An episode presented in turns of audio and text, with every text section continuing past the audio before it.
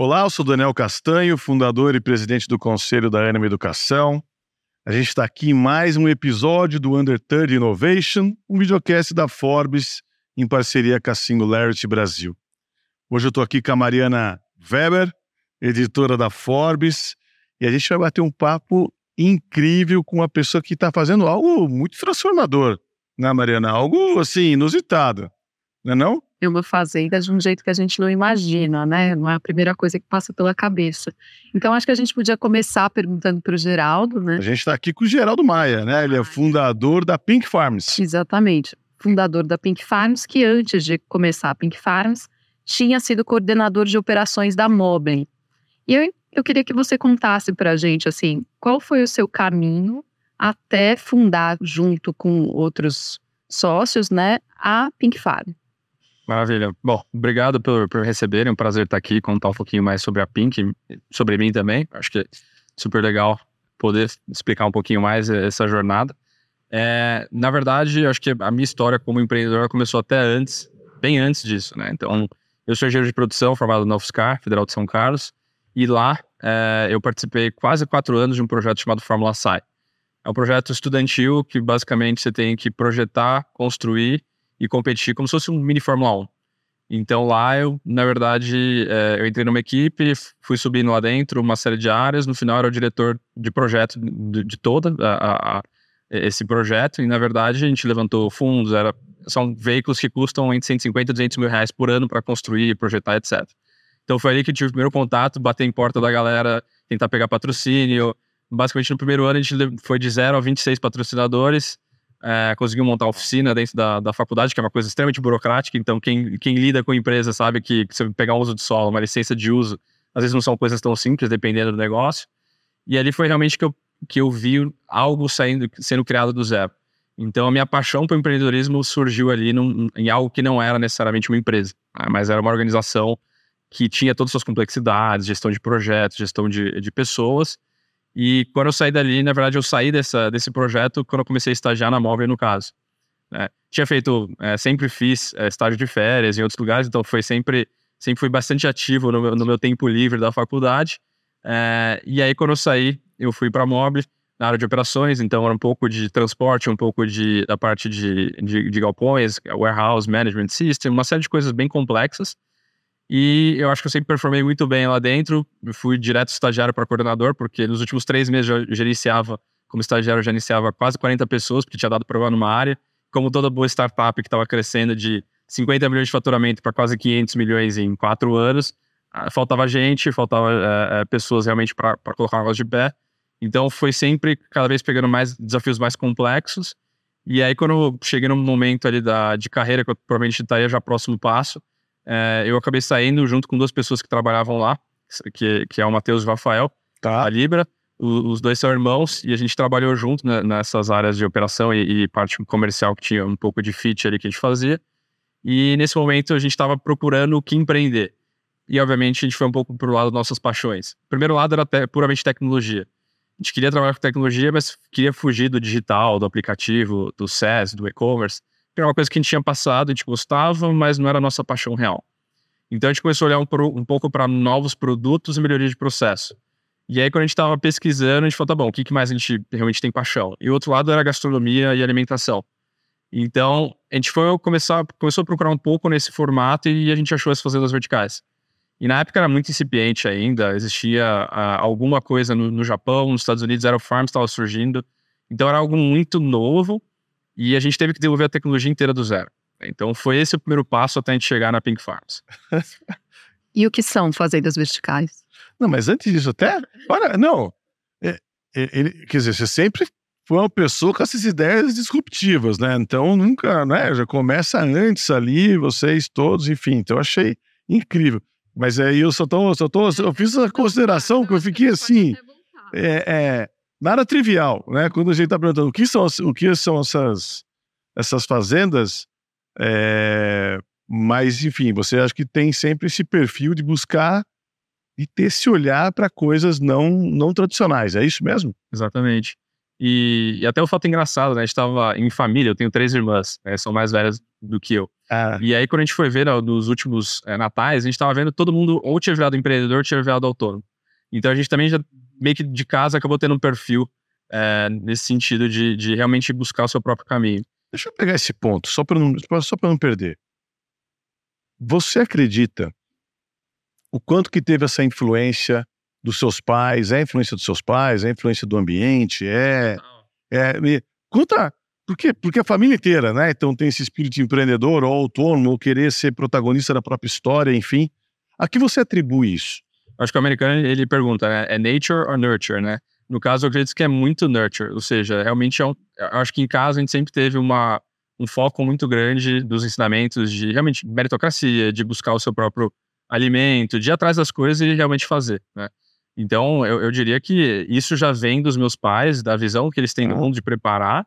Então, isso eu acho que ajudou muito eh, todos nós a, a, chegar a um ponto de vida e tomar uma decisão de empreender. Acho que era muito mais fácil do que a gente tivesse uma, uma relação de muita dependência, de, de, de esperar acontecer as coisas. Então, acho que isso ajudou bastante nessas decisões. Muito legal. E aí eu interrompi aqui a Mariana, mas enfim, mas eu. você tava com você tava curiosidade, né? É, eu tô pensando que criação é essa, né? É. Você pode dar exemplos de como eles colocaram vocês nesse caminho. Eu acho que sempre foi, assim, não vou falar que existiam metas e recompensas, porque não era necessariamente esse o caso, mas acho que as coisas sempre foram muito bem conversadas. Qual era o objetivo principal na, na escola, na faculdade, o que a gente tinha que fazer, vamos planejar para, tá bom, tem que estudar, vamos sentar e estudar, então, acho que sempre foram feitos, as coisas foram organizadas de maneira que a gente pudesse é, atingir nossos objetivos dentro de, um, de, de algo que fosse é, confortável também. É, não, nunca foi algo loucura, vamos fazer qual, qualquer coisa a qualquer custo. Então, acho que. É, vou, vou, brincar aqui. Eu, eu, fiz uma negociação com meu pai, que obviamente o objetivo que ele sempre teve era dar um carro para os filhos. E, obviamente, tem três irmãs mais velhas que, que ganharam um carro mais básico possível. E eu sempre fui apaixonado por carro também, que é automobilismo sempre foi a minha outra paixão. E eu falei, pai, elas acabaram fazendo faculdade privada, que era mais o fit delas, o que, elas queriam fazer, onde elas queriam fazer na época. Eu falei, ó, eu quero fazer uma, pública, mas já que você não vai gastar comigo nisso, nisso, nisso, nisso, vamos ter um planinho de negócio. Falei, ó, se você pegar 10% que você vai gastar nos próximos 5 anos, você me dá esse carro aqui. Ele falou, tá bom. Então, assim, é uma brincadeira aqui, mas eu acho que sempre teve essa mentalidade de Legal. Ah, assim, dado que existe o custo, dado que existe uma oportunidade, vamos fazer uma coisa que fica bom para todo mundo. Então, acho que sempre, a gente sempre foi incentivado bastante nesse sentido. Acho que isso foi, foi muito legal. E como também, eu acho que morar fora desde os 17, 18 anos é uma coisa muito importante para qualquer pessoa. Aprender a lavar sua própria roupa, sua própria louça, ter suas próprias responsabilidades, ir no mercado. Acho que isso também é, faz um amadurecimento muito mais rápido. É, sair do, é, do guarda-chuva dos pais mais rapidamente. Acho que tudo isso ajudou também a ter um perfil um pouco mais empreendedor. Muito legal isso que você coloca, né? Porque eu acho que esse ambiente os pais, de alguma maneira, trazerem assim: olha, você pode fazer o que você quiser, vem aqui, mas não é dado, é conquistado.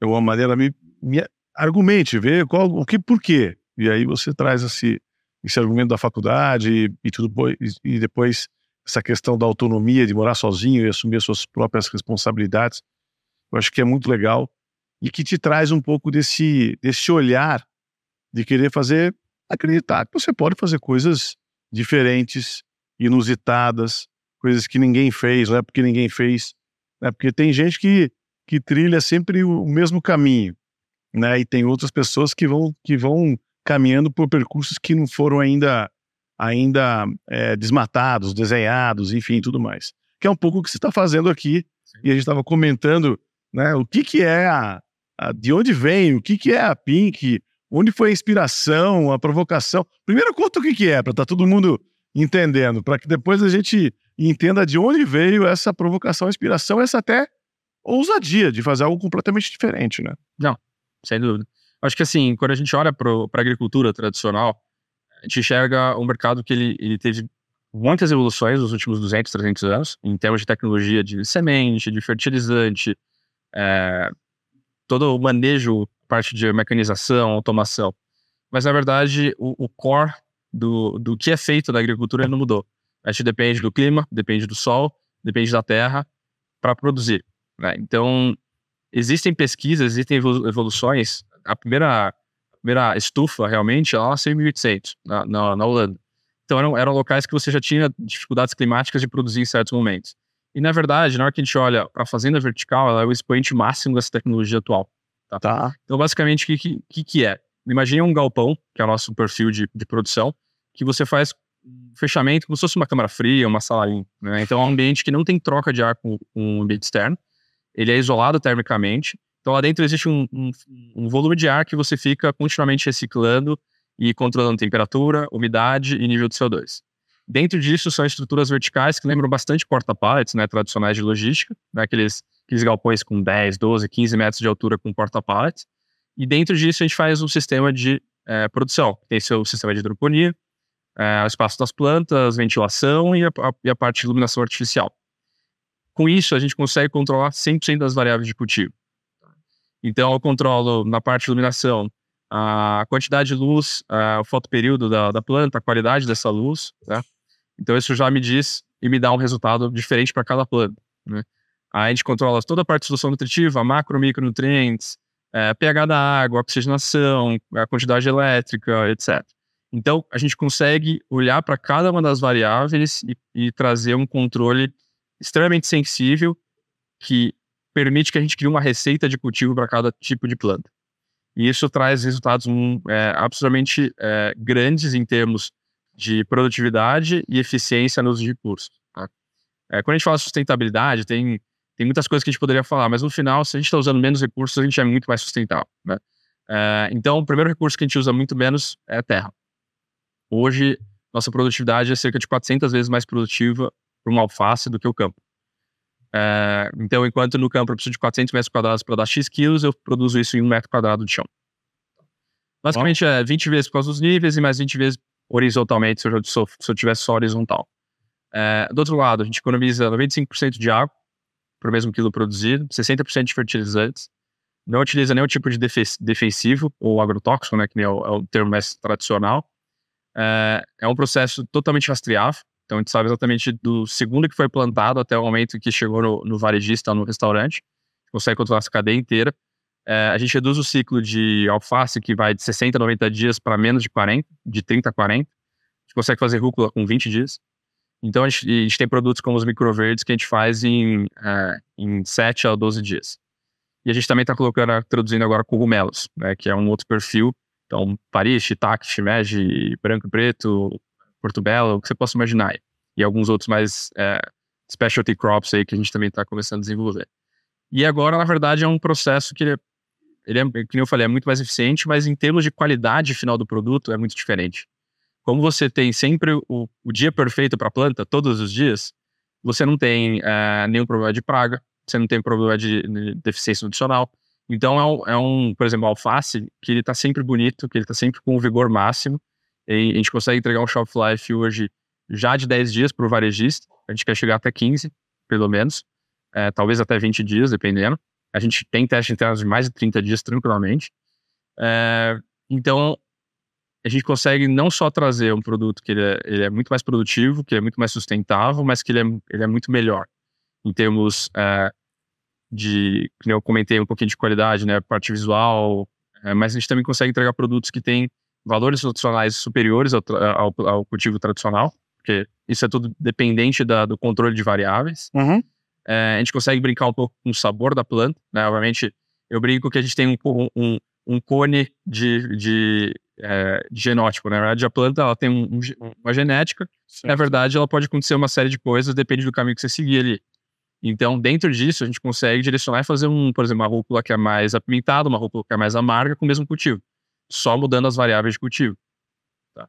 Então, é, a gente consegue brincar com cor também. Então, Mas e isso é tudo orgânico, certo? Não, assim. A, a, a palavra não é orgânico.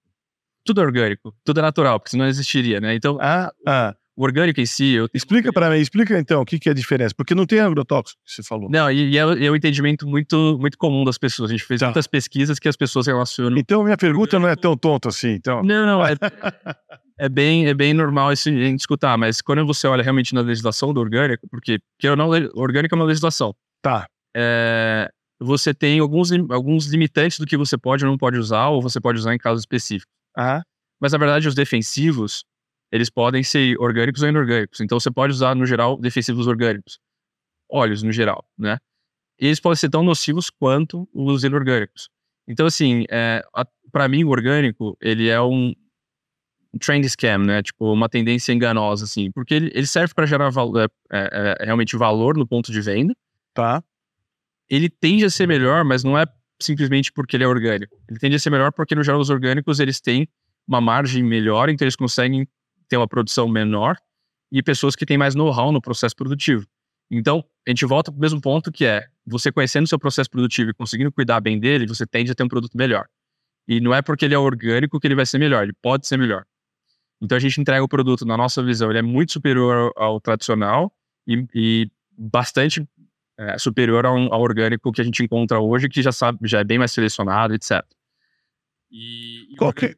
Ah, desculpa. Não. O orgânico, no final, ele é um produto de nicho. Ele precisa de mais terra, ele é menos produtivo por metro quadrado.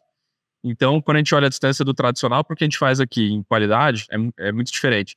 O orgânico, a, a qualidade é, é, superior, mas talvez ela seja um pouco menos distante. Mas em termos de produtividade, é ainda maior. Em termos de uso de recursos, é ainda melhor. Então, o orgânico ele sempre vai ser algo de nicho para fazer para AAA em termos socioeconômicos. Ele nunca vai ser algo que todas as pessoas do, do Brasil vão comer. E o nosso produto, sim, nosso objetivo é ser a maior marca de consumo da América Latina desse tipo de produto. Então a gente consegue baratear num ponto que, quando a gente olha para o commodity, aquele alface que você encontra todo amassado, feio, a gente consegue produzir mais barato e com a mesma qualidade que a gente tem hoje. Então esse é o nosso objetivo final. E como é que você comunica isso para o consumidor? Porque o consumidor pensa, eu quero orgânico, né? É, se eu vou pagar talvez um pouco mais, o que está mais difundido, eu acho que ainda é o orgânico. É, como é que você comunica as vantagens do seu produto e se você pensou em alguma, alguma vez em, em atender a, a, as regras do orgânico para ter essa certificação. Perfeito. Só respondendo a última, a último ponto. Na verdade, no Brasil, o orgânico ele não pode ser hidropônico, ele só pode ser produzido da terra. Nos Estados Unidos já é uma regra completamente diferente, você tem hidroponia orgânica. Então você vê que já é algo que é muito. Ah, é um cherry picking de regras para a gente fazer. Uh, no nosso caso, acho que a gente tem uma comunicação muito boa na embalagem. Uh, hoje a gente tem uma demanda muito maior do que a gente consegue produzir, então a gente está escalando a produção, então uh, a gente não tem necessidade de fazer um trademark super avançado nem nada. Hoje, muitos dos nossos clientes eles já compram o produto independente se é de fazenda vertical ou não, porque a qualidade é excelente. Uh, e agora que a gente está escalando, que obviamente a gente vai começar a enfrentar cada vez mais questões de competição com produtos é, podem estar por preço mais barato. Então, para a gente começar a comunicar esse tipo de produção, a gente vai ter uma série de estratégias que a gente está bolando, desde uma gôndola rosa com iluminação para chamar atenção para a tecnologia, para os arquétipos da marca de cuidador e meio mágico, que é uma tecnologia totalmente diferente. Então tem uma série de coisas nessa, é, é, nesse reconhecimento de marca é, e barra também como, como trazer isso para o ponto de venda, seja ele food service, seja ele o varejo, para a gente conseguir comunicar. Mas acho que do outro lado a gente já tem uma marca que é bastante conhecida, é, a gente tem pessoas do Brasil inteiro ligando, pedindo franquia, etc. Então a gente sabe que tem interesse. É, e a gente já tem um, um, Obviamente, acho que a gente tem uma vantagem de ter algo é, muito diferente que chama a atenção das pessoas. Então, na verdade, a luz ela é rosa por uma questão técnica. Mas, na verdade, a gente usa isso no nome exatamente para traduzir partes do, da tecnologia dentro do, do da, da marca que a gente tem.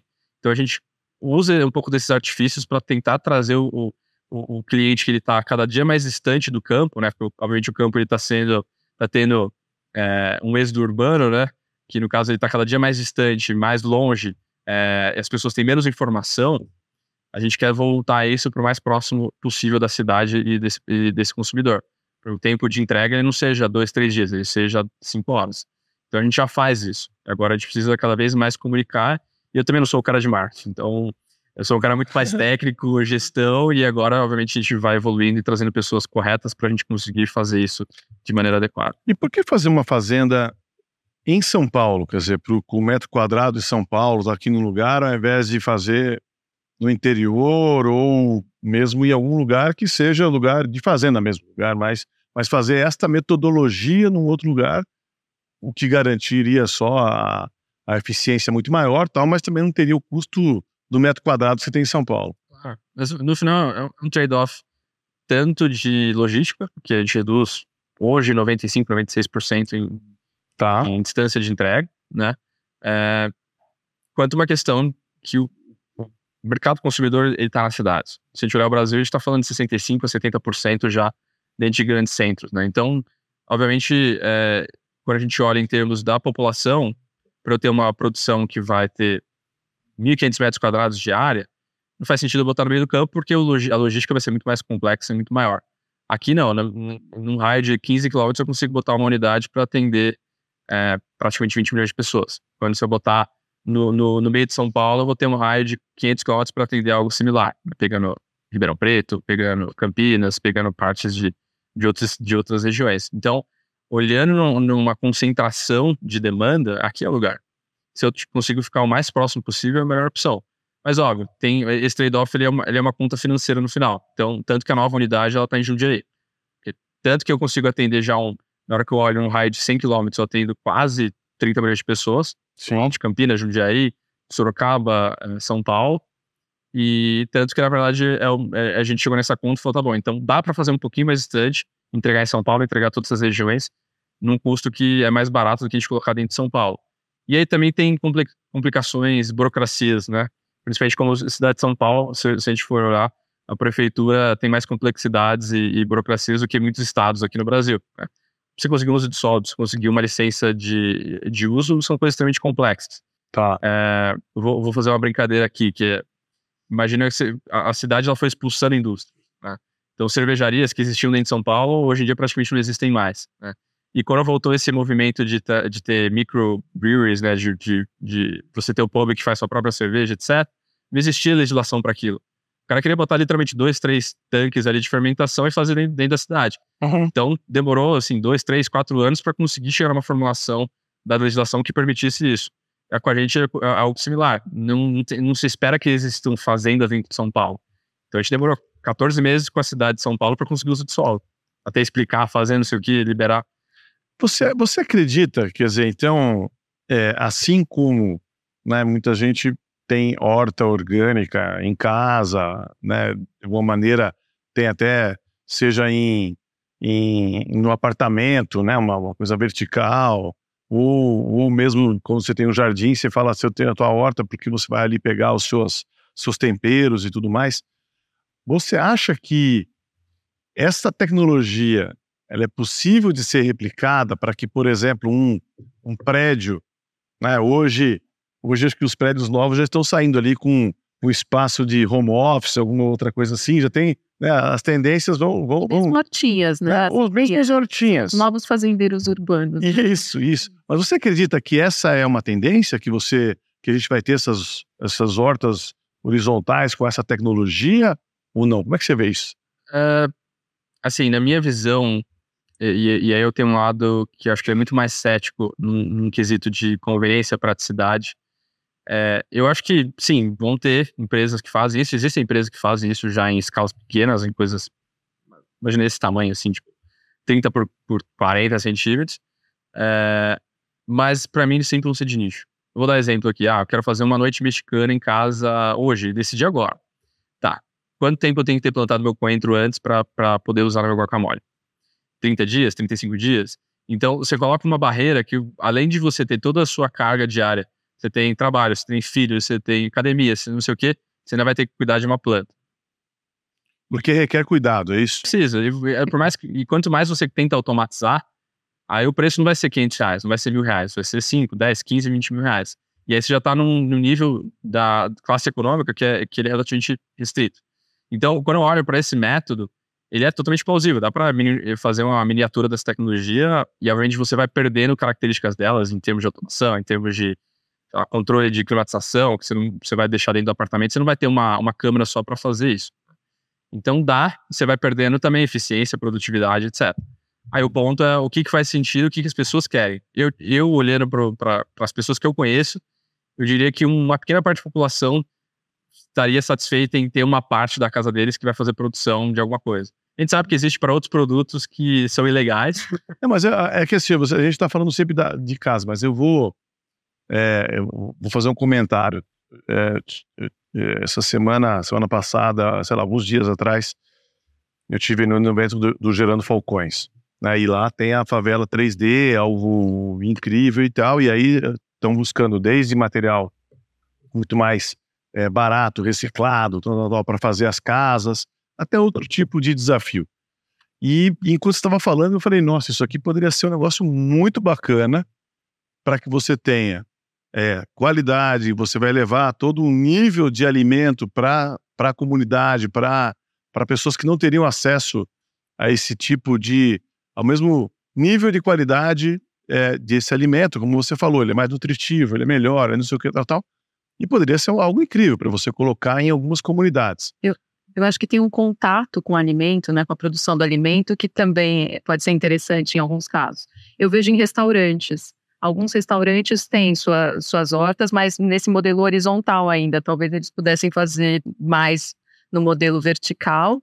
E, e, e eu vejo esse de casa como uma coisa de lifestyle mesmo. É, eu sim. Ah, eu quero. É, acho que é. Mas eu estou falando em termos de, como você falou, produtividade, terreno, é, eficiência e tudo mais. Você acha que é possível isso? O investimento é muito grande em relação ao retorno para que você possa fazer nesses lugares ou não? Não, acho que o, ponto aí é qual que é o cunho do, do projeto. Né? É, eu, não, eu não consigo abrir muito aqui, mas a gente tem um projeto que está evoluindo bem, que o objetivo é exatamente essa parte de segurança do alimento no centro de São Paulo. Então, tem, a gente tem projetos que a gente está olhando nesse sentido. Obviamente, infelizmente, não posso abrir muitos detalhes, NDAs, etc. Mas é, a gente não está olhando só com cunho for profit. A gente está olhando algumas coisas que a gente quer, quer fazer, que obviamente eu posso, posso ficar mentindo aqui, mas no final também para a gente tem um retorno de marketing grande. Então, óbvio, é uma construção de uma empresa, né? Então a gente não quer só é, ter um objetivo financeiro, a gente tem um objetivo de a visão do negócio, qual é a missão desse negócio. Então acho que isso encaixa muito bem, é de trazer essa segurança alimentar para pessoas que hoje não têm acesso a alimento, seja por uma questão de custo, seja por uma questão de é, não tem tempo para fazer isso independente. Então a gente quer fazer algumas coisas nesse sentido também. Mas é uma visão um pouco mais. É algo que tem que andar em paralelo com o negócio. A gente não pode deixar a, a peteca cair no sentido de continuar crescendo o negócio, chegar nos nossos objetivos, que nós temos investidores externos também. Então a gente precisa bater isso, mas do outro lado a gente também tem uma visão de como que a gente consegue dar algo a mais para a sociedade com isso que a gente faz. A Mariana tinha feito uma pergunta para você a respeito do marketing, né? E, enfim, de como, como você convencer algo que é novo, que é inovador. Uh, e voltando, você. Então, quais são os maiores desafios que você acha que você tem? É a tecnologia da produção? É quebrar uma barreira de algo, de um produto que pode ser. que as pessoas podem olhar e falar: ah, bom, será que isso aqui é igual é, carne clonada, sabe? Tem aquele, aqueles. Será, né? que, luz, né? será que a luz não tem sol? Será que é a mesma coisa? Será que o nível de, de energia que vem, a vivacidade daquele alimento é, é o mesmo? Não? Quais são os desafios que você que você acha que são os maiores desafios que vocês vão ter que enfrentar, entendendo que em relação a custo, produtividade, eficiência, tal, isso daqui eu estou falando que eu é acho que são os, todos os benefícios desse do que está fazendo. Mas e do outro lado, e, e, enfim, e como vocês acham que vão enfrentar isso? Eu posso acrescentar uma coisa? Eu queria saber dos desafios até a criação, porque a gente acabou passando por isso, né? Como é que você se preparou né? Quais foram os desafios que você encontrou? Você não era da agricultura para montar uma fazenda vertical. E aí agora, sim, com a fazenda montada, quais são os desafios para desenvolver e dar escala para esse negócio? Perfeito, perfeito. Acho que assim, é, algo que linka os dois é a questão de, de financiamento, funding. É, quando a gente olha para o mercado é, de, de, venture capital brasileiro, ele é um mercado que, que é grande, tem empresas lá de fundos lá de fora investindo, etc mas ainda assim é um mercado que ele é muito late stage, né? Se a gente pegar, o grosso é late stage, obviamente. Então são poucas empresas que recebem esse capital. E early stage, quando a gente olha, é muito focado no digital. Tá? Então, para a gente sempre foi muito complexo achar pessoas que têm esse tipo de interesse em investimento. Então, isso ao longo da história, seja começando a empresa ainda no bootstrap ali, que a gente estava com a fazenda piloto, só capital próprio, até hoje ainda é uma coisa complexa. A gente tem investimentos da SP Ventures, Capital Lab, da SLC Agrícola, são players grandes aí, mas obviamente para a gente chegar nisso, é, eu diria que foi mais complexo do que uma empresa, tipo uma fintech da vida. Então esse foi um dos grandes pontos. Eu acho que antes de, de eu, eu, vou traçar um ponto aqui que é a comercialização dos produtos, que para a gente foi o, um grande milestone ali para que eu diria que é, não existia empresa antes disso e agora existe. Porque antes disso era é uma, era uma ideia execução, mas que não tinha realmente impacto nenhum. Se a gente fizesse uma, uma maior é, cagada no alface, tivesse contaminado, não teria problema nenhum. A partir dali tinha. É, então, a gente tinha responsabilidade de outras pessoas. É, então, eu diria que até esse ponto, realmente desenvolver a tecnologia, é, entender as receitas de cultivo, realmente mudar esse mindset de engenheiro puramente para, tá bom, vamos estar lidando com um ser vivo ali que tem suas características, que ele vai aceitar qualquer coisa, não é uma, uma máquina que a gente está, uma peça que a gente está forjando ali, que a gente sabe o que vai acontecer, que a gente consegue botar num programa e, e, e modelar aquilo e ter uma expectativa de simulação bem próxima. Né? Então, essa migração aí de ter, de ter a biologia junto nesse processo, ela foi relativamente mais complexa, né? Do outro lado, a gente teve muitas vantagens porque a gente não se baseou em muita coisa que existia no campo. Então, eu não, eu não fiquei dependente do que, que existia para tentar melhorar e fazer o nosso. A gente é, sentou e desenvolveu o nosso, e isso a, a, foi mais, na verdade, trouxe uma, uma, certa celeridade em como a gente fazia o desenvolvimento das plantas. A gente trouxe outros know-hows de engenharia, de solução de problemas para esse método. Como a gente conseguia brincar com as variáveis, a gente conseguiu rapidamente chegar num, num dado muito superior. Você acha, se eu só pegar esse gancho, você acha que o não ter conhecimento prévio pode ter sido bom, então? Eu acho que para certas coisas, sim. É. Do outro lado, a gente sofreu muito, pô. É, vou dar um exemplo. É, na planta de testes tinha uma cianobactéria que povoou lá tipo, em três dias e a gente fala, cara, que porra é essa? Então, até você descobrir o que que era, achar alguém que talvez pudesse ter aquela informação, você conseguir pegar realmente essa, essa base de dados que o mercado já tinha, era uma coisa super simples, era botar, sei lá, um bacillus, uma bactéria ali na água que resolvia isso. É uma coisa super simples. Então, obviamente, muitas coisas, eu, eu diria que para fazer um algo que era completamente diferente do campo foi muito positivo em muitos, muitas coisas, mas não ter alguma, algumas, alguns dados e base base de informação e, e, e ensino e outras coisas foi muito ruim. Mas eu diria que ele foi mais positivo do que negativo. Não tinha aquele que falava, isso aí não vai dar. Isso aí não é ah, assim que se faz. Tem, não... não mas, mas, mas isso, isso é uma coisa acho que é muito bacana para quem vai empreender e quer fazer algo diferente. Né? É, é, é, de alguma maneira, trazer pessoas que não têm a ver com aquela com o que você quer fazer. Porque se você quer inovar, você pode trazer um olhar completamente diferente. E, do outro lado, é, também ter gente que entende daquilo, mas eu acho que essa mescla, quem sabe seja a melhor coisa. Eu estou lembrando aqui, quando você está falando, quando a gente começou em 2003, a gente assumiu a primeira instituição de ensino, é, quem sabe só eu, todos os meus sócios é que tinha algum que dava aula, que meu pai tinha escola, que tinha algum know-how da educação, né? E fomos em 10. É, a gente se mudou para Belo Horizonte, ninguém entendia nada da educação. E isso foi muito bacana, por quê? Porque muitas vezes as soluções a gente demorava mais para conseguir achar uma solução, mas as soluções eram mais criativas e muitas vezes muito mais ousadas, porque a gente sempre fez a pergunta por quê com o olhar de quem não entendia aquilo. Principalmente na gestão, na gestão Sim. acadêmica. Já na área acadêmica mesmo, aí você tinha que trazer gente que já, que já conhecia. Mas isso, essa relação é muito bacana, né? Esse, esse, esse, esse mesclar de pessoas experientes com pessoas que não entendem daquela área, porque aí você traz soluções muito mais criativas. Sem dúvida. Mas assim, e eu até vou falar aqui para não ser massacrado por agrônomos depois, mas obviamente hoje a gente tem uma estrutura que tem uma base biológica ali, produção vegetal, fisiologia, não sei o quê, que na hora que a gente olha, vamos dizer assim, se a gente fez 70% do trabalho, esses últimos 30 são os mais difíceis. E eles que realmente entram, agora entendendo o que já foi feito, Perfeito. tem para fazer mais, o que dá para melhorar, uniformidade de produção, não sei o quê, e aí sim, eles fazem uma diferença absurda. Uh, então, sim, eu, eu acho que para começar, é um time enxuto e, e, que consiga resolver problemas. Depois, depois que você passar desses primeiros pontos, passar num, num momento que você já está já é factível aquele negócio, aí sim, você consegue trazer pessoas para melhorar ainda mais em cima do que já foi feito. Eu, eu acredito muito em, em, na parte do Lean, né, de realmente ter poucas pessoas muito boas que estão dispostas a fazer, seja coisa muito operacional, seja a estratégia da empresa no começo, e, e desenvolver rápido, testar rápido, e aí depois o negócio ele tiver uma escala maior, você, você vai ter uma certa morosidade, uma certa dificuldade de, de mudar de caminho, mas isso é positivo também. Hoje, para qualquer mudança que a gente tem no processo produtivo, não é uma mudança que se resolve numa reunião.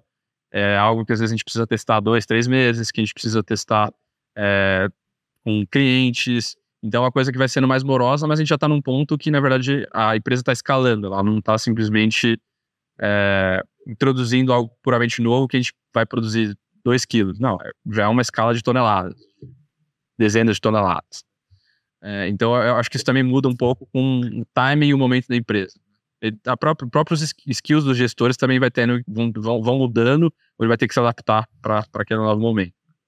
Isso que você traz para mim é, é, me provoca uma reflexão muito grande, porque assim, é, as empresas no começo, elas geralmente por empreendedores, né, não necessariamente é, é quem entende muito sobre aquele assunto. E aí você vai e vai construindo tal até que você virou. Você, depois eu achei muito legal, né? Você você vai tendo ideias diferentes. Aí você chega num certo ponto que você traz as pessoas que entendem muito, os especialistas, para que você turbine aquilo e aí, enfim, mas já de uma base uh, nova, né? De uma criatividade muito maior. Uh, o que acontece é que muitas vezes as empresas depois elas perdem essa capacidade de inovar, justamente porque aí ela está já composta de pessoas todas que entendem bastante sobre aquele negócio. Então, como a gente, fica aqui a provocação, né? Como a gente recicla com pessoas que não necessariamente entendam sobre aquilo, mas que têm uma visão de outras indústrias, de outros segmentos e possam trazer provocações, perguntas. E, e aí eu acho que fica muito bacana. Se você consegue mesclar isso, perguntas de pessoas que não entendem sobre aquela, aquele assunto, né, com, complementadas por respostas de pessoas que, que entendem. Porque as perguntas virão de ângulos completamente diferentes. Né? Eu falo que não é só um outro ponto de vista, mas é uma outra vista do mesmo ponto. E aí sim é algo muito bacana. Estou falando só porque você me provocou aqui e, e, queria dividir um pouco essa, esse insight que você, que você me trouxe ao ao explicar como foi a construção uh, da Pink Farm. Muito legal. Eu fiquei pensando aqui, a gente até ia perguntar para o Geraldo um pouquinho sobre inteligência artificial, né? Sobre se vocês usam no processo decisório, eh, no processo, no, não no processo decisório, mas para gerar é, resultados em algumas áreas. E eu fiquei pensando que a gente tem falado muito que a gente, com a inteligência artificial, tem que saber fazer as perguntas, né? É. Porque respostas ela consegue juntar ali de uma forma mais, às vezes, mais rápida do que a nossa. E isso que você trouxe me veio à cabeça assim um lugar em que a gente tem muitas certezas, porque a gente já sabe aquele negócio. Então parece que a gente não faz mais perguntas, não faz mais as perguntas certas. É. Então, talvez o que falte seja isso, né? Ter as pessoas que chegam fazendo perguntas. As pessoas que chegam falam assim: ah, pera, é, isso aqui especificamente é o que eu não sei, eu vou perguntar.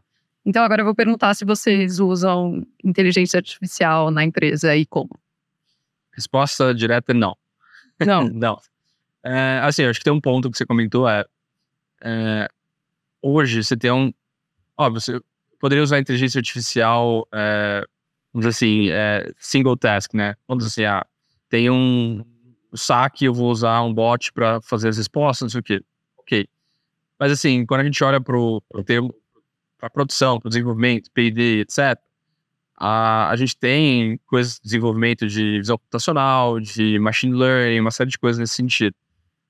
Para AI, como existem muitas empresas usando isso como se fosse um core da empresa, eu duvido. É, eu tenho muitas dúvidas da maior parte das empresas que, que colocam isso, que para mim é marketing. Ela tem, simplesmente estão tentando colocar algo ali que é cool, que o mercado quer escutar para contar a história, né? Quando eu olho para isso, é, o que a gente faz, eu diria que a gente ainda tem alguns passos antes de, de jogar uma rede neural ali para tentar ajudar a gente a solucionar uma série de problemas. Tá? A gente precisa de mais dados, precisa de dados melhores, precisa de mais pontos de dados para começar a pensar nisso. Vou dar um exemplo, que uma das coisas que a gente está desenvolvendo, que é algo que ele é diretamente relacionado ao processo produtivo e melhora bastante a nossa qualidade dos transplantes. Imagina que a gente tem uma, uma mesa desse tamanho aqui, e a gente precisa selecionar é, 95% das mudas para transplantar. Quando você tem o ser humano, o ser humano ele é falho. Ele não vai conseguir analisar tudo de uma vez e selecionar as posições ideais. Então, o que a gente faz é tira foto disso tudo e fala, tá bom, com a estimativa de área de folhar, do peso da planta, com base nessa, nessa, nesse cálculo que a gente tem de, de, de, de testes destrutivos, não sei o quê. Tá, essas são as plantas que vão transplantar. E aí sim você pega, ou uma pessoa, você, você vai ter, sei lá, um, tipo, um negócio de, de realidade aumentada que ele vai lá e já mostra é, quais plantas estão vermelhas, quais estão verdes. Pode ser um painelzão ali iluminando, ou você pode ter um braço robótico, um sistema linear, alguma coisa que vão lá, vão lá e pega, entendeu? Então, o nosso primeiro passo é como é que a gente consegue usar isso para melhorar o processo produtivo. Então a gente ainda está num, num, momento que ele é muito incipiente para qualquer vislumbrar qualquer tecnologia de inteligência artificial. Não, sou, não saberia nem o que fazer com aquilo e a inteligência me retornar nada. Esse, é, o input é ruim e o output ia ser péssimo. Então, é, e quando você olha a, a, complexidade das empresas, eu tenho minhas dúvidas que muitas delas usam realmente aquelas formas que elas usam. É a minha opinião pessoal. Tá? É, então, não, a gente não usa ainda, a gente tem alguns caminhos aí de, de, de computação que estão melhorando nossos processos e ajudando a gente a trabalhar, mas acho que até chegar lá é, é, tem um certo trabalho grande para a gente ver se aquilo vai retornar uma coisa positiva para a gente. Deixa eu. Você fez um comentário aqui no começo é, que você começou e aí junto com o Matheus e o Rafael. Exato. E, e aí, primeiro conta que, como é que cada, o que cada um faz hoje, como é que vocês se dividem, se vocês constroem isso, mas eu entendo que vocês eram amigos. Né? E vocês eram amigos e, e aí montaram a empresa. É isso? Vocês não, eram pessoas complementares. Rafael, eles são irmãos gêmeos. Ah, tá. É. Então ele, obviamente, se conhece muito mais tempo. é, mas na verdade, os dois fizeram a mesma faculdade, o mesmo master na Alemanha, a mesma área. E, mas no final, os dois foram para áreas diferentes. O Matheus é um cara mais técnico, o Rafael é um cara mais generalista, financeiro, contábil, administrativo. Então hoje a gente, na verdade, as divisões, os três têm a mesma participação, os três têm o mesmo peso na decisão final. Eu, eu o meu cargo de CEO é muito mais pelo que eu faço. É, RI, funding, é, gestão de projetos novos, etc. Então o time ainda é enxuto, então a gente acaba fazendo às vezes coisas até operacionais no dia a dia que a gente ainda está migrando e passando para outras pessoas. Então o, o Matheus está tocando toda a parte de tecnologia e P&D, então um, tem um braço ali na, na, produção, parte mais de SNOP, que a gente está fazendo uma série de coisas de planejamento de, de operação e vendas. Uh, e aí ele entra no detalhe da tecnologia, do, do, dos sistemas de engenharia, dos sistemas de, de, de, pesquisa, etc. O Rafael já, eu chamaria de backbone da empresa. Né? Então ele tem administrativo, RH, financeiro, fis, é, é, fiscal, contábil, etc. Então ele toca tudo isso. E tem pessoas abaixo dele.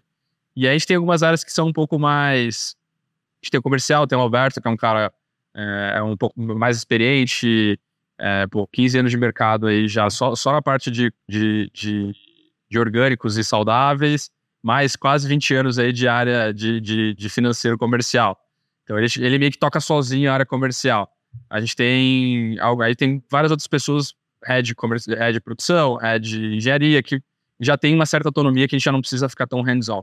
Como é, como é a, a, a questão. É, aconteceu isso comigo também. Né? Eu sou sócio de, de, de, amigos da faculdade, depois a gente se encontrou, e enfim. Então, eu me tornei sócio de amigos. Que eu acho que é a mesma coisa, não é que eu fiquei amigos dos meus sócios. Sim. Né? Eu, eu fiquei sócio dos meus amigos. E como, como você vê, quer dizer, isso aqui, eu acho que tem muita gente que de alguma maneira na faculdade fala, vamos fazer alguma coisa, vamos juntar e tal. E depois acaba não dando certo, e aí ele não tem mais, nem mais o negócio, nem mais o amigo. Sim. Né? Então. Achei interessante você falou, fico, fiquei sócio dos meus amigos, quer dizer, continua amigo. Sim, sim, sim, né? O que eu. Agora, é, a minha pergunta para você, para dividir, né? Não, não, não, é isso mesmo. Não, eu acho maravilhoso o que você está falando, mas assim, uh, o como, quais são os maiores desafios? De, é, quer dizer, quais são as dificuldades? Vocês já tiveram ali atritos? Como que vocês lidam com esses atritos e, e a ponto de falar, enfim, porque você acaba tendo uma liberdade, quem sabe até uma intimidade com o amigo e acaba falando algumas coisas, ou não tem aquela formalidade que você tem com quem você conhece menos.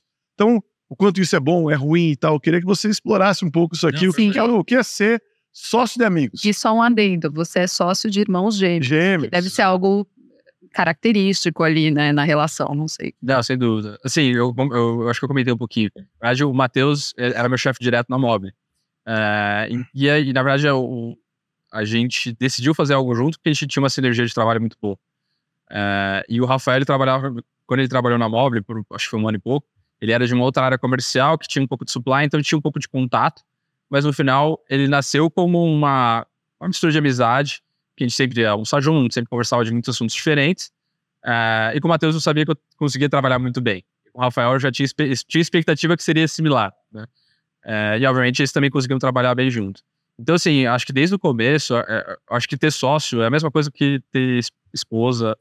É, é, é o mesmo nível de comprometimento. Tá? Acho que, é, primeiro ponto, a verdade é o que prevalece. Então, assim, vamos sentar, vamos falar o que precisa ser falado. Não vamos levar nada para casa, porque não adianta. A gente não vai resolver nenhum problema lá e ainda vai piorar a relação. Então, acho que esse é um dos grandes aprendizados. O segundo é, acho que todo mundo é maduro o suficiente para entender que as críticas não necessariamente são pessoais. Podem até ser, no sentido, pô, você tá precisando dar um pouco mais de gás aqui, você tá bobeando nesse ponto. Tá? Mas no final, acho que todas as críticas, elas são com o viés de melhorar a empresa. Né? Então, quando você se baseia nesse, nesse ponto inicial, que tudo que está sendo falado ali não é com maldade, não é com malícia, é com um objetivo de melhoria e de, de ser construtivo, eu acho que tudo que é, tudo pode ser falado e, e obviamente, é, ali todo mundo está com objetivo em comum. É a mesma coisa, por exemplo, ah, eu tenho minha esposa e minha filha. Obviamente, quando a gente vai discutir alguma coisa que a gente pode ter uma discordância sobre como criar nossa filha, a gente sabe que os dois estão vindo do mesmo lugar. De, tá bom, vamos criar, a, vamos ajudar essa, essa criança a ser a melhor criança que ela pode ser, de bondade, de, de ser, uma criança educada, etc. Então, acho que a ideia é a mesma, né? E, e óbvio, assim, a, a, e a gente combinou desde o começo que é, eram dois dos três votos para a gente tomar uma decisão. Então, já teve coisas que eu tava super animado que eu levei e os dois falaram, putz, acho que não. E depois que eu fui parar, eu falei, cara, acho que eles tinham razão, não sei o quê. Bem, do mesmo jeito que é, às vezes é super comum é, um deles estar tá junto comigo numa ideia e o outro não tá. Então, eles também têm maturidade suficiente para separar as relações. E eles sabem que no final isso não vai estragar a relação deles. É, imagina, né? E eles esperam não. que não. Mas eu acho que no final a gente conseguiu chegar num acordo que todo mundo consegue colocar até a voz e, pela lógica, ganhar ou, ou perder o argumento. Né? Porque isso, é, isso, é, isso é muito legal, né? Quando você tem essa liberdade ah, para poder falar e tudo mais, e há um respeito. Você estava falando a mesma relação que você tem uh, em relação à sua a, a esposa, ao, ao, marido, enfim, ao cônjuge e tal. E, eu acho que, que é isso mesmo. Eu acho que o, o amor ele é decorrente da admiração. Né? A paixão é outra coisa. A paixão pode ser decorrente daquela incerteza se vai ou não acontecer, se tem ou não, aquela coisa toda. Mas, mas desde que haja admiração, e tem que ter admiração entre o casal e tem que ter admiração entre sócios. O dia que você não tem admiração ou o dia que você acredita. A gente tinha uma brincadeira aqui entre nós que era o seguinte: sempre no final do ano, uh, é como se você tivesse 100% do bolo, né? E você falasse: eu prefiro ter o Geraldo com a participação que ele tem e dar esse pedaço do bolo, ou prefiro ter uma participação maior e não ter o Geraldo como meu sócio. O dia que você responde que você gostaria de ter aquilo porque você não vê mais valor agregado do outro, a relação de sócios acabou, né? Eu acho que isso é muito saudável, muito bacana. É, você prefere tê-los, você prefere não ter aquele terço da empresa e tê-lo ali porque ele agrega tanto valor ao seu terço do que ter a empresa como um todo, né? Não, e isso é muito bacana, que vocês continuem com essa relação né, durante muitos anos, porque o que vocês estão fazendo é incrível, né? O que, quem sabe, o maior risco dessa empresa é os sócios se desentenderem, Sim. entendeu? Quer dizer, porque, porque o que você está fazendo é incrível, o produto é incrível, o impacto é muito bacana, você vai arrumar é, dinheiro, você vai conseguir fazer e provar o quanto aquilo é eficiente, enfim, eu acho que eles têm um, uma, uma, trajetória maravilhosa pela frente. É, né? E eu acho que se eu tivesse que me comentar aqui com você, é o seguinte, preserve essa relação, façam coisas juntos, façam team, team building, não, não deixem nada a, a, a, embaixo do tapete, Qualquer coisinha que você vai deixar embaixo do tapete, ela cresce. Né? Parece que embaixo do tapete tem fermento, sabe? Vai virando um negócio muito grande. Então, tem essa relação muito saudável, muito fluida. É, é essa relação que eu tenho com meus sócios há, há mais de 20 anos que a gente é sócio e, e continua com esse tipo de, de relação. Isso é muito legal. Não, sem dúvida. Eu, eu, acho que é muito similar até. Eu tenho uma filha pequena agora, então você, é, você tem uma esposa que está no, no, primeiro ano de vida da, da filha ainda, que ainda tá mamando, tem toda a complexidade, voltou a trabalhar. Uh, eu acho que é uma ideia, uma ideia similar de que, imagina que às vezes os dois têm total 100%, tem, tem, tem que ter 100% né, de, de energia para atender. É isso. Você, espera que venha 50 50, mas tem dia que um tá 5, o outro tem que ser 95. Então acho que isso é algo que a gente também consegue enxergar e, e, e complementar um no outro. Falar, putz, tá bom. Vou dar exemplo, ah, tava dando problema comercial e, putz, tava com o Rafael ou com o Matheus e não tava dando conta. E naquela semana eu falo, deixa eu dar um gás aqui com vocês pra gente resolver, vamos sentar, discutir, fazer war room aqui, não sei o quê. Então acho que isso serve para ambos os, os, cenários, ambos os relacionamentos. Então, é conseguir é. também ajudar. E, com certeza, é, tudo que a gente fez, os três são têm a mesma responsabilidade no que foi feito até hoje. Acaba que eu apareço mais porque eu sou front-end do negócio e tenho mais essa relação é, com, com o mercado, com, com Muito bom. jornalística, etc. Mas no final, os dois. Eu tô adorando essa conversa, eu aprendi demais aqui, não, Mari? Sim, eu acho que é muito interessante como eles estão pensando uma das muitas formas novas de produção de alimento, né, que a gente vai precisar desenvolver para o futuro, né, assim, a é. gente nas grandes cidades, a gente está no momento de repensar o papel das cidades e também repensar, né, como os alimentos frescos chegam até aqui. E eu acho que, é, por que fazer em São Paulo? Eu acho que é, alimento fresco perto da gente tem um valor que passa da logística, né? É um valor de da gente retomar origens, retomar. Isso. O futuro é ancestral e a gente tem que estar cada vez mais próximo dessa. Os círculos de produção de alimento ao redor que foram ficando muito longe, de repente a gente está é. trazendo de volta para dentro. Isso é muito legal. Eu acho que até a distância também dá, vou dar um exemplo, das crianças, né? É de, hoje em dia tem, tem muita pessoas jovens, não necessariamente só crianças, não sabem, nunca, nunca, nunca plantaram um pé de alface, não sabem como funciona não sabem absolutamente nada. Então, esse é um dos pontos que a gente quer tentar trazer de algum jeito no futuro aí. Tentar trazer esse processo lúdico de plantio. Eu lembro, eu tenho uma memória com provavelmente 4, 5 anos que eu plantar, plantei na escola e depois levei para casa. É, tanto que depois, desde o momento que eu tinha é, apartamento meu só, eu sempre tive horta em casa, sempre uma coisa que eu gostei também. Então, acho que isso de não só é, é trazer a produção para a cidade, mas conseguir explorar essa relação das pessoas com o campo, um campo, né, no caso, uhum. eu acho que é uma coisa muito legal. É uma experiência muito, muito interessante. Deixa eu, uh, enfim, conversa incrível aqui com você. Para a sua mensagem final, eu queria só fazer uma última pergunta. É, depois a, a Mari faz algum comentário.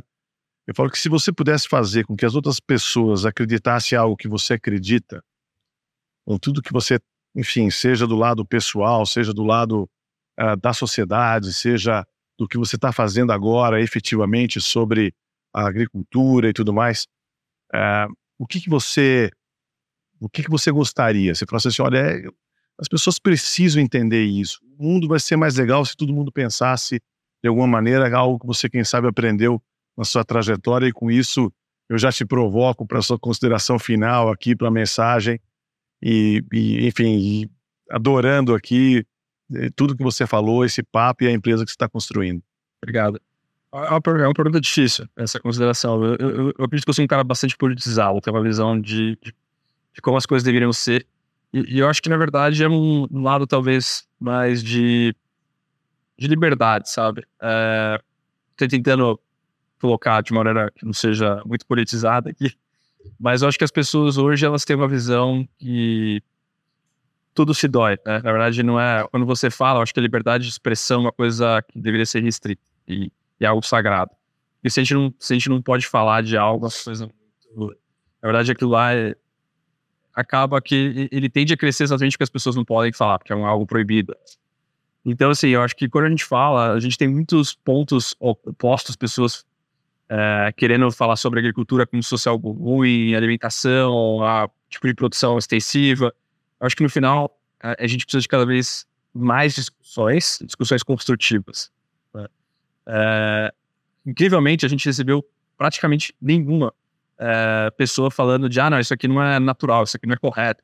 Nunca, é, eu, eu, lembro talvez de uma pessoa que, que veio com esse viés e eu sentei com a pessoa e falei, tá bom, é, você acha que a luz não é natural?